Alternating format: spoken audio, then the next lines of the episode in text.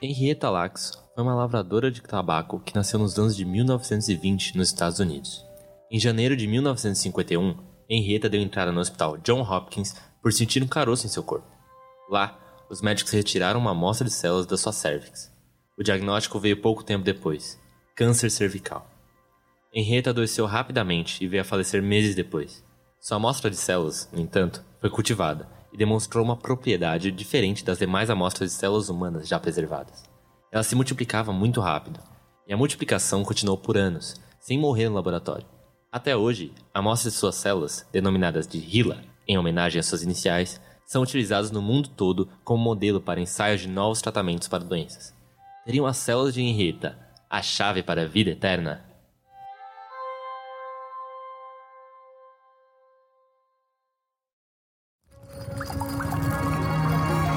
ViaCast, podcast do Via Saber.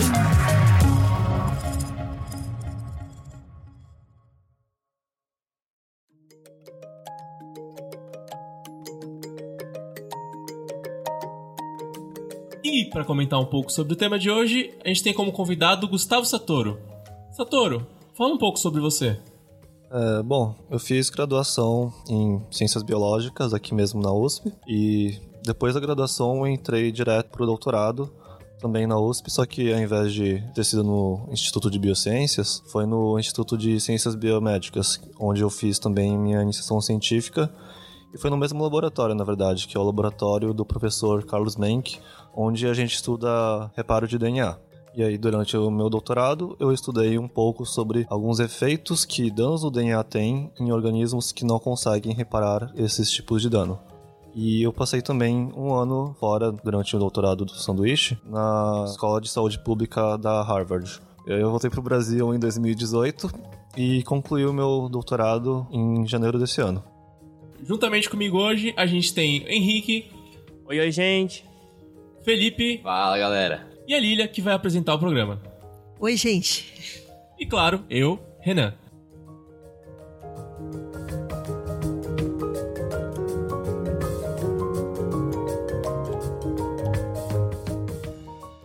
Voltando ao programa, Satoru, você comentou que trabalha com reparo de DNA. O que, que é isso?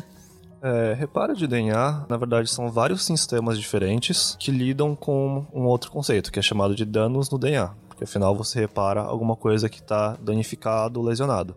Bom, como são causados danos?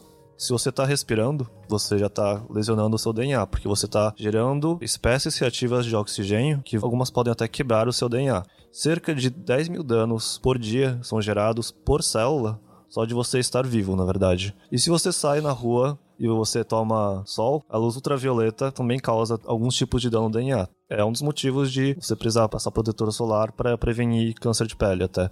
Viver é perigoso, né? É, cara. É vida louca, né? Mas, enfim, você precisa de um sistema para conseguir lidar com esse tipo de danos. Um deles é o reparo de DNA, em que esses danos podem ser removidos e então você consegue viver de uma forma decente. Se você não tem um sistema de reparo, que é o que acontece até com algumas pessoas que têm algumas doenças genéticas, tem, por exemplo, pacientes com uma doença chamada Xeroderma pigmentosum, em que esses pacientes, no geral, têm o seu primeiro câncer de pele antes dos 10 anos. A taxa de câncer deles é mais de mil vezes a de uma pessoa comum. E existe uma outra síndrome chamada síndrome de Cockayne, em que os pacientes dessa síndrome também não conseguem reparar o DNA. Dessa vez eles não têm um outro sistema de reparo, que repara tipos de dano diferente, mas também não tem um sistema que consegue fazer esse conserto. E nessas pessoas é como se elas envelhecessem mais rápido. Então você vê um paciente que tem síndrome de Cockayne de cerca de 10 anos, ele vai ter uma aparência de uma pessoa às vezes até de 50 anos. E essas pessoas vivem cerca de 20 anos, porque afinal, se você for pensar que elas estão envelhecendo mais rápido, elas chegam a um ponto em que elas ficam mais frágeis mais rápido, ficam com um sistema imune deficiente mais rápido e alguns órgãos também, por exemplo, o cérebro ou os rins também tem, eles ficam com vários problemas diferentes. Então, é importante que a gente consiga reparar o DNA. Com exceções desses pacientes, todo mundo tem um sistema de reparo no seu próprio corpo, que é muito bom. Porque sem isso, provavelmente a gente não ia conseguir ter a vida que a gente tem hoje. As pessoas que têm doenças autoimunes, elas também têm problemas de reparos de DNA? No geral, não. O que pode acontecer às vezes é que algumas bactérias podem causar de forma indireta danos do DNA ou, por exemplo, se você tem uma infecção crônica, você geralmente vai ter uma inflamação crônica. E a inflamação é capaz de gerar algumas moléculas que vão danificar o seu DNA. É até uma coisa estabelecida que uma, uma bactéria chamada H. pylori, que faz uma infecção gástrica, consegue gerar essa inflamação e as pessoas que têm essa infecção de uma forma exacerbada, elas no geral têm mais câncer gástrico do que outras pessoas.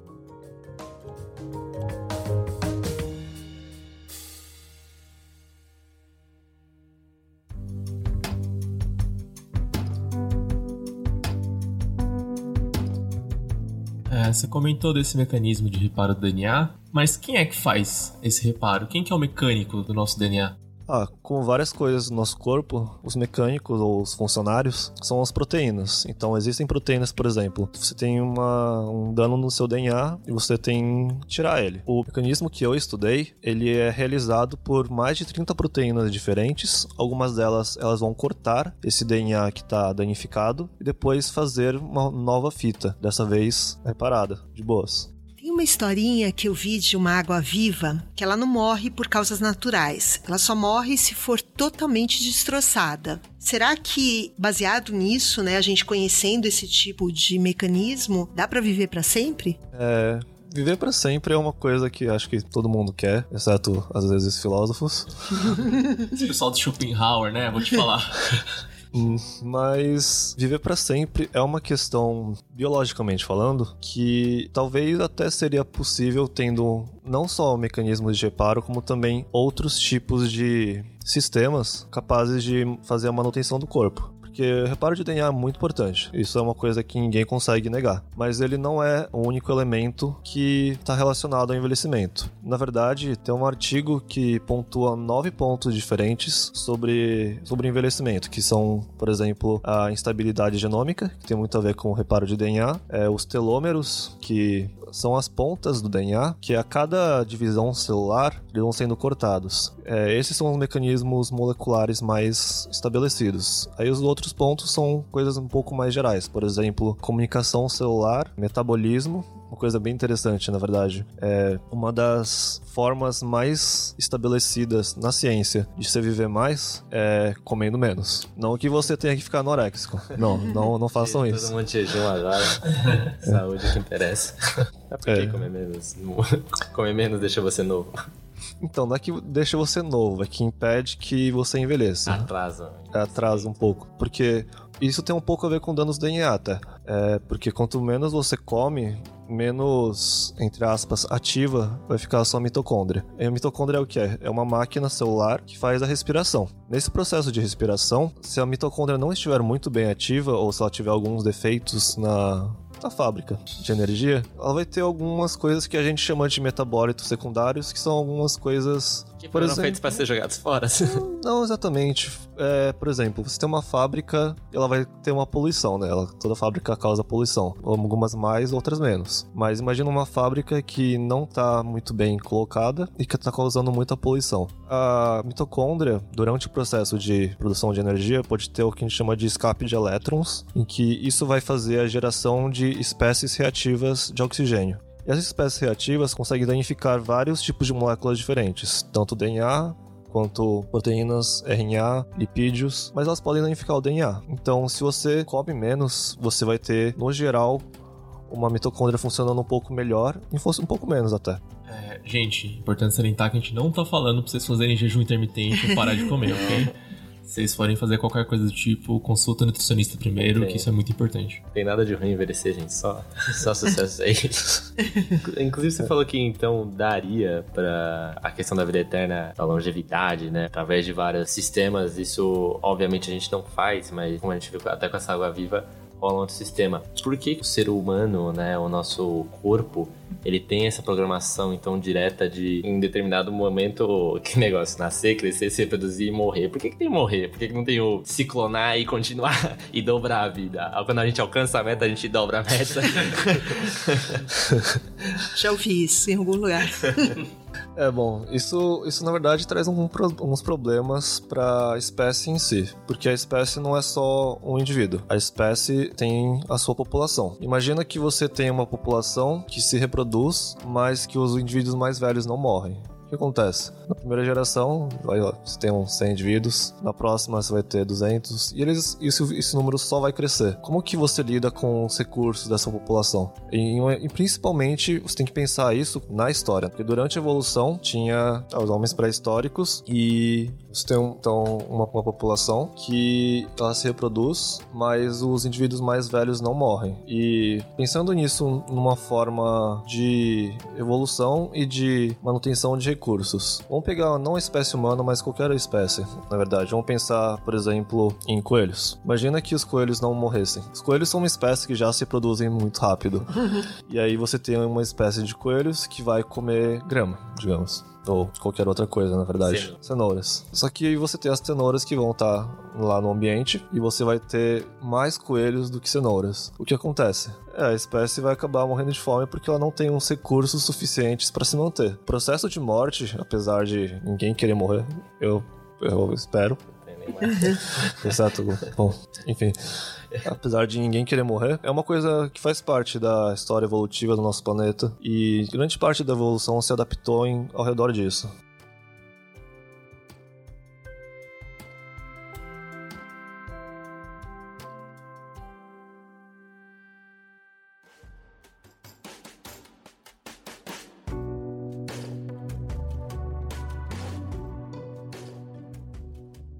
Satoru, é, me interessa muito essa questão do envelhecimento.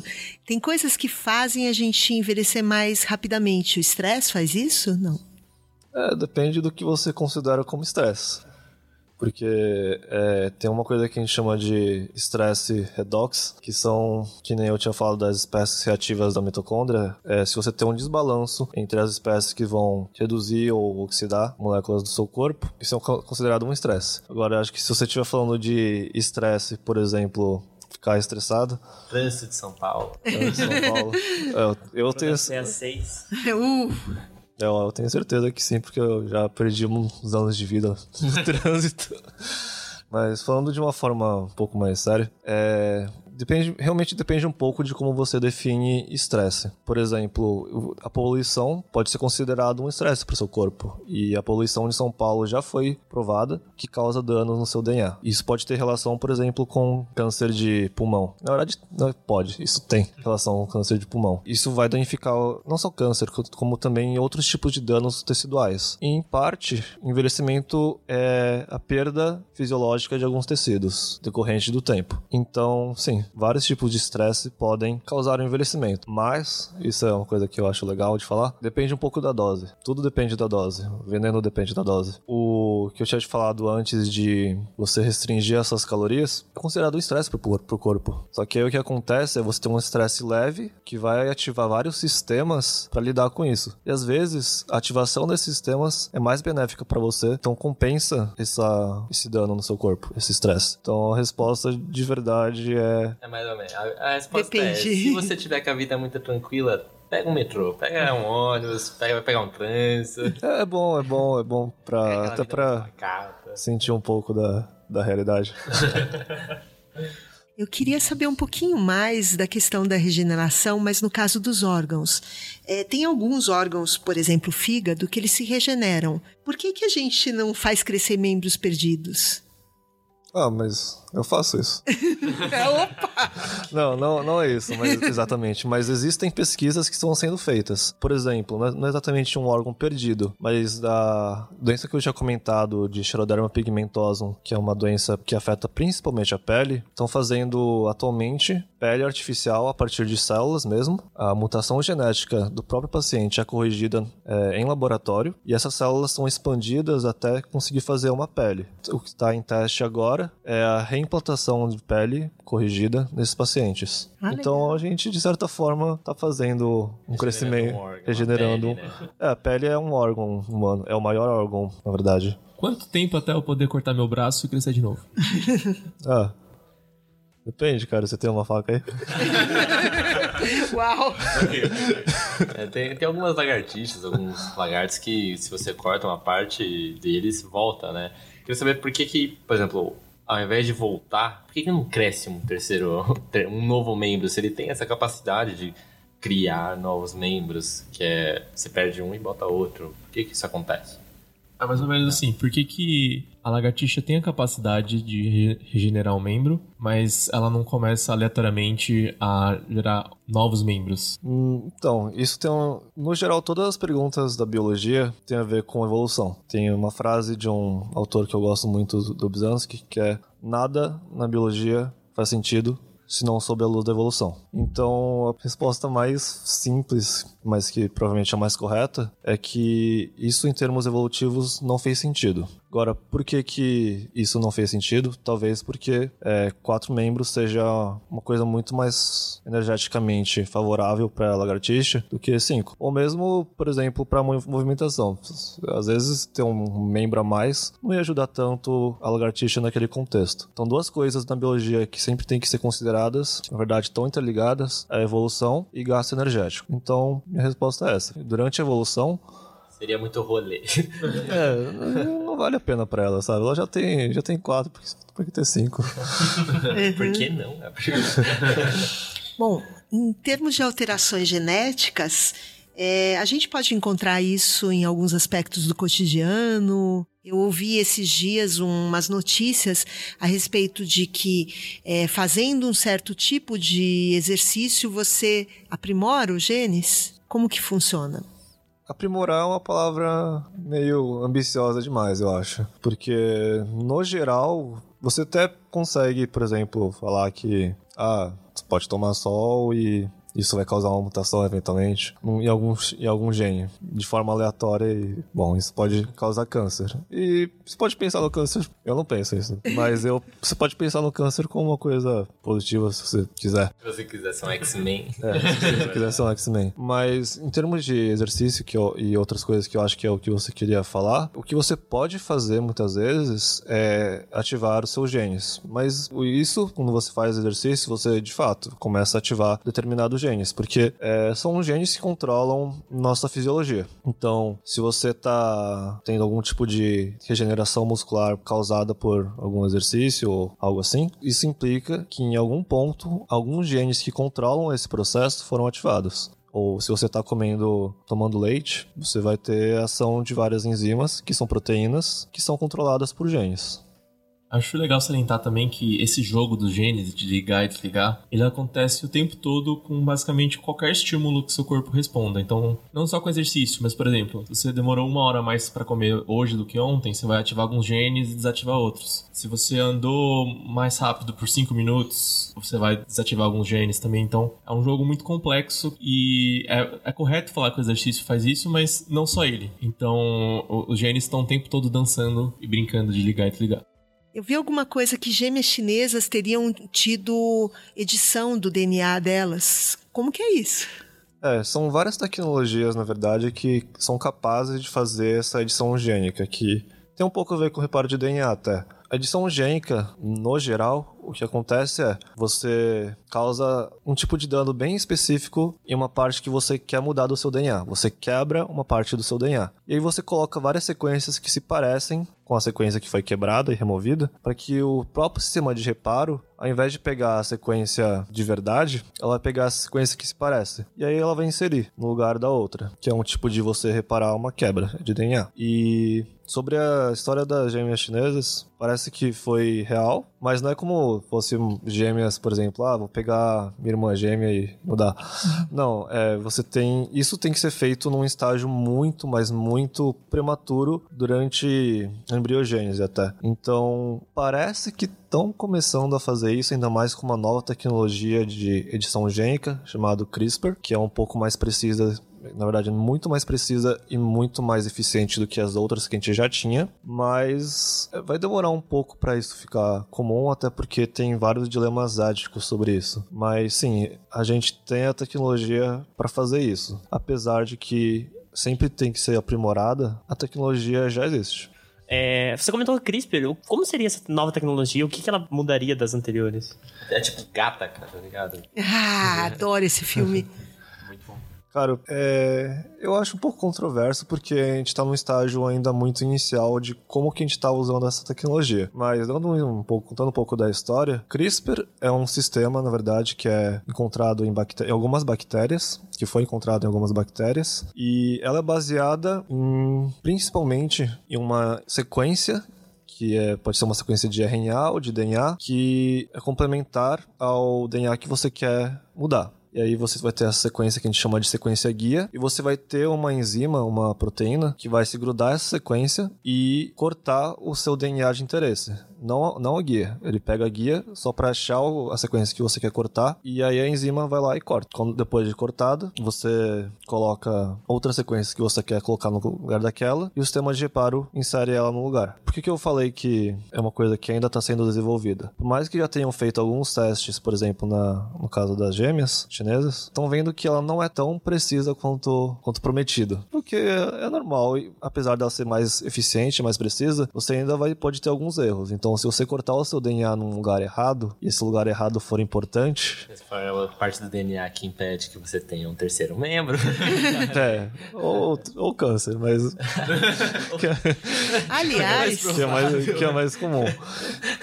Então, é uma tecnologia bem promissora, que com certeza vai ser usada bastante em laboratórios. Para clínica, eu acho que vai demorar um pouco ainda, apesar de que nos Estados Unidos estão fazendo um teste clínico agora para tentar curar, para entre aspas, mas melhorar indivíduos que são cegos. Então, estão injetando essas enzimas e algumas sequências alvo que estão relacionadas à, à cegueira nos pacientes e tentando consertar esse gene.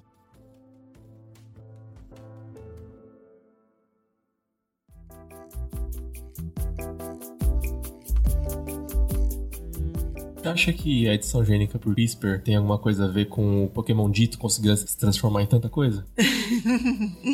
Ó, oh, cara, o Pokémon dito. Trocaram vários DNAs e botaram nele, e aí a qualquer momento. É, o, o, problema, na verdade, não é o Cris, o, a enzima Cas9, que é a enzima que corta, mas é que isso implica que o dito, o que talvez pode até ser verdade, é que ele tenha o, o DNA de todos os Pokémon já existentes. Então, se ele tiver o DNA de todos os Pokémon já existentes que estão de alguma forma lá e ele conseguir controlar isso, hum. Por que não? Olha aí. É, estão só lá silenciados, vem o CRISPR e corta certo na hora certa, né?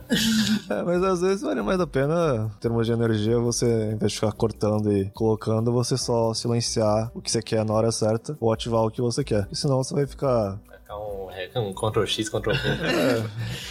Eu não sei se você já escreveu algum texto que você fez isso. Você sempre vai esquecer alguma coisa, cara. Satoru, você falou agora de câncer. Alguns fungos e plantas são muito, duram muito. É, como eles duram muito, eles podem ter câncer? É, câncer é um conceito meio estranho às vezes de se falar, porque na verdade plantas têm câncer. Se você andar por um parque e ver uma bola gigante numa planta, e isso acontece mesmo, aquilo muito provavelmente vai ser um câncer. E isso pode, que nem na gente, afetar na fisiologia da planta e fazer com que ela morra, tá? Já que você falou da, que a planta também tem câncer, sendo um pouco mais genérico para poder entender, o que, que então é o câncer? Pra gente, é, ó, as coisas podem ter câncer. O que, que é um câncer?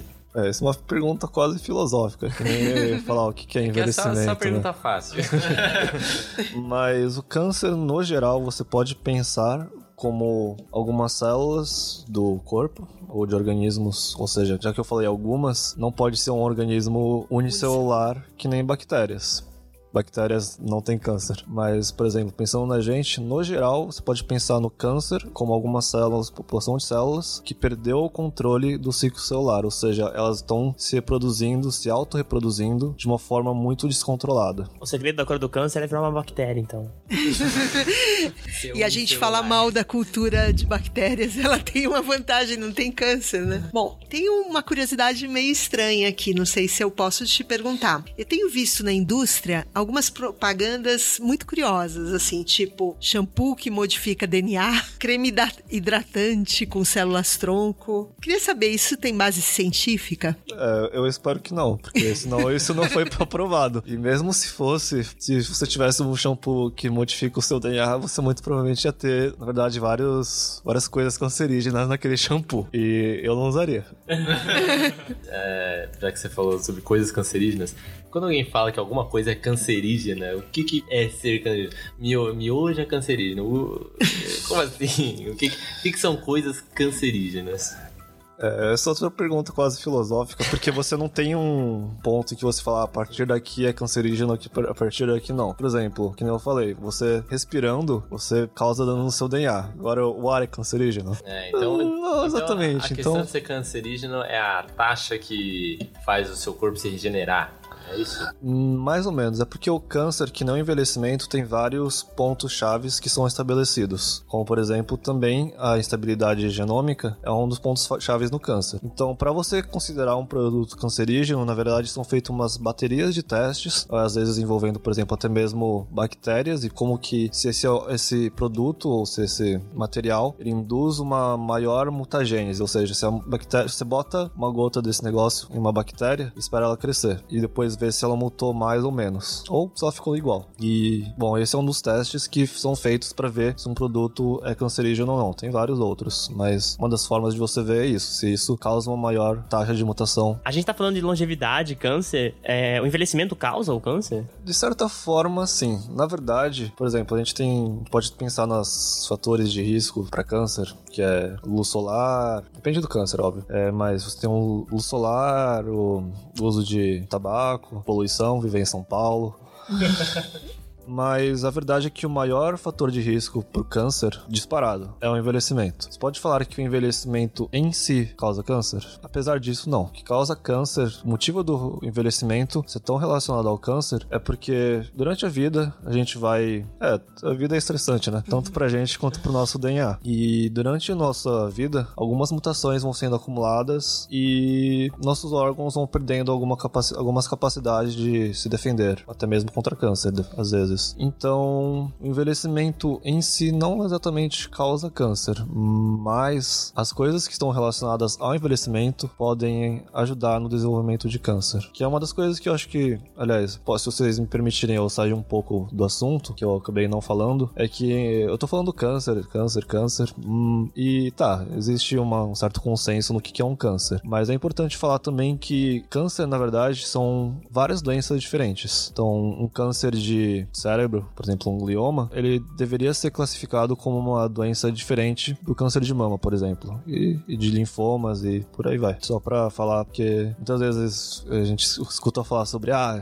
encontramos a cura do câncer. Isso sempre vai estar errado, porque são doenças diferentes. E mesmo assim, falar sobre cura de qualquer câncer é uma coisa difícil. Eu queria te perguntar, é, em 2015, Prêmio Nobel de Química, ele trabalhou com mecanismos de reparo de DNA. Como que está o Brasil nesse tipo de pesquisa? É, a gente tem uma pesquisa de ponta. Me fala um pouco sobre a pesquisa de reparo de DNA no Brasil, por favor. É boa. é, não, é, ela, ela realmente é boa tem vários artigos que são sempre publicados é, por autores brasileiros, como por exemplo, o meu orientador, ele, o Carlos Menck, ele é um não só uma ótima pessoa, um ótimo orientador, como também uma pessoa que produz bastante. É, e existem, na verdade, vários centros, vários laboratórios no Brasil, além do nosso, que pesquisa isso. Tem até um deles no Instituto de Química aqui da USP, que pesquisa mais sobre reparo de DNA na mitocôndria. É, uma coisa que eu acho sempre legal de falar é que o meu orientador, ele já produziu pessoas. Não, não pessoas. Como assim? Como assim? Pessoas bem capacitadas ah. para esse tipo de pesquisa. Achei que ele era pai, assim, é. alguma coisa do gênero. Ele, ele também é pai. Mas ele. Criava DNA. Ele sabe produzir pessoas. É isso, é ele produziu pessoas muito bem capacitadas que, que ainda trabalham na área. Por exemplo, um ex-orientando está agora como professor na Universidade Federal de Santa Maria, é, lá no Rio Grande do Sul. E ele está trabalhando com reparo de DNA, só que ele saiu um pouco na, pela tangente e agora tá trabalhando com reparo de DNA em anfíbios. Uau. O que eu acho muito interessante, porque ele ainda estuda os efeitos da luz ultravioleta, os tipos de danos do DNA que isso causa, mas ele tá vendo isso, como que isso interage, como que isso, quais tipos de efeitos que isso causa, por exemplo, em sapos que estão em extinção. E tem uma relação ele tá vendo essa relação. É, tem uma outra pesquisadora, a Camila Carrião, que é professora na Universidade Federal de Ouro Preto, também ex-orientanda do Carlos Menck, que tá continuando a pesquisa dela sobre envelhecimento, uma linha bem parecida com a minha. E é isso, tem várias pessoas espalhadas, vários pesquisadores muito competentes, várias pessoas muito competentes espalhadas pelo Brasil que trabalham com danos do DNA e respostas a esses tipos de danos. Tanto é que ano passado teve um congresso aqui em São Paulo que reuniu uniu todas as pessoas e foi algo que me ensinou bastante coisa. Satoru, e agora para o pós-doc? Você já tem uma linha de pesquisa, alguma intenção de pesquisa? Como que tá? É, eu mencionei a Camila Carrião da Federal de Ouro Preto porque eu, na verdade, vou começar a trabalhar com ela ainda sobre como que danos do DNA impactam o envelhecimento. E estudando principalmente aquela síndrome que eu tinha comentado, de envelhecimento precoce, de envelhecimento mais rápido, que é a síndrome de Cockayne. Então a gente vai entender, vai tentar entender um pouco como que os danos do DNA causados por oxidação oxidação de moléculas podem estar relacionadas a essa doença, que é um dos passos para entender como que a doença em si funciona, talvez até mesmo como o envelhecimento funcione também em pessoas normais. Falando assim de envelhecimento, por exemplo, as características físicas que a gente vê do envelhecimento, por exemplo, pulgas, cabelo branco, isso tem a ver com alguma mutação gênica? Sim, não. Sempre, sempre uh, na biologia, tirando coisas de evolução, sempre assim, não, na verdade. mas, é, não falando um pouco de mutações, mas falando de lesões, de, no DNA, agentes que causam lesões. Tem um caso muito interessante de um caminhoneiro que ele só tomava sol, que é o ultravioleta de novo, é um agente que causa danos no DNA. Ele só tomava sol de um lado do rosto. E fica muito claro que um lado, um lado do rosto dele tá cheio de rugas e o outro tá ainda normal, de certa forma, sem rugas, na verdade. É normal ter rugas quando envelhece. É, é importante falar que a luz ultravioleta não causa só danos no DNA, ela causa uma mudança em colágeno e afins, mas os danos no DNA são uma parte importante. É, é um exemplo muito interessante porque mostra que não são só órgãos internos, como por exemplo a neurodegeneração que acontece nos pacientes com síndrome de Micoquem, é, não são só esses órgãos que são afetados por danos do DNA, são órgãos em geral. É, eu tenho uma dúvida sobre o cabelo branco que você falou. Na minha família, todo mundo tem cabelo branco desde cedo. Meu filho começou a ter cabelo branco com 5 anos de idade. Então a gente já nasceu velho? É, acho que, na verdade, eu esqueci de comentar um aspecto sobre a síndrome de Coquinha que é importante. É, ela é considerada uma síndrome é, de envelhecimento precoce e segmentada. Por quê? Porque não são necessariamente todos os órgãos que envelhecem mais rápido. Esses pacientes, eles não têm o cabelo branco, na verdade. Então, o envelhecimento você pode ver ele de uma forma mais geral, de todo o corpo, mas você pode ver ele também de diferentes órgãos de forma separada. Então, talvez o cabelo grisalho, que é um sinal de envelhecimento da sua família em si, seja algo que esteja sob um processo de envelhecimento precoce, mas olhando para você, eu tenho certeza que sua família não tem nenhum problema assim. Geral. Talvez no máximo só o cabelo. É, tem uma coisa engraçada também. Na minha família é todo mundo muito clarinho, né? Eu tenho parentes com olhos claros, cabelos claros, bem claros. Não sei se tem alguma relação com isso. É, no geral, não. Essas doenças que são relacionadas à falha no sistema do paro de DNA, é, elas têm uma distribuição entre as diferentes etnias bem parecida. Então, é, ser clarinho ou não, não tem muita relação com isso. O que pode ter é que no geral, pessoas mais claras não têm muita melanina, por isso elas são mais claras, elas não têm esse pigmento. E elas, no geral, estão um pouco mais suscetíveis à radiação solar. E, no geral, até a taxa de câncer de peles em pessoas mais claras é um, é um pouco maior por causa disso. Que você não tem esse pigmento que defenderia o seu DNA escudeiro.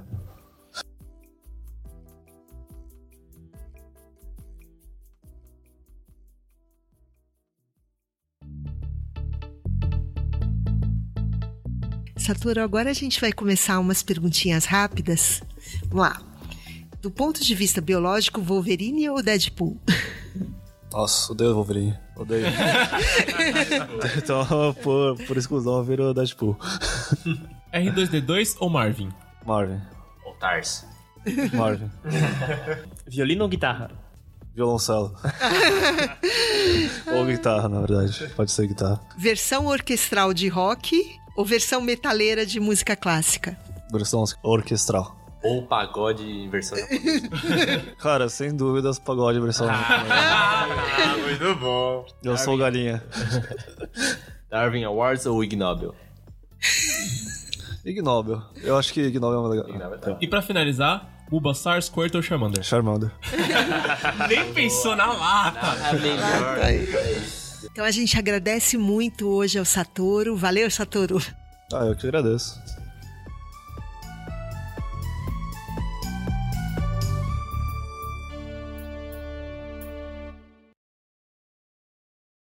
Esse podcast só foi possível graças ao apoio do Jornal da USP. Para conhecer eles, acesse jornal.usp.br. Além disso, para mais informações e conteúdos, siga o Via Saber nas redes sociais, Facebook, Instagram e Twitter. Observe. Questione. Hipotetize. Experimente. Divulgue.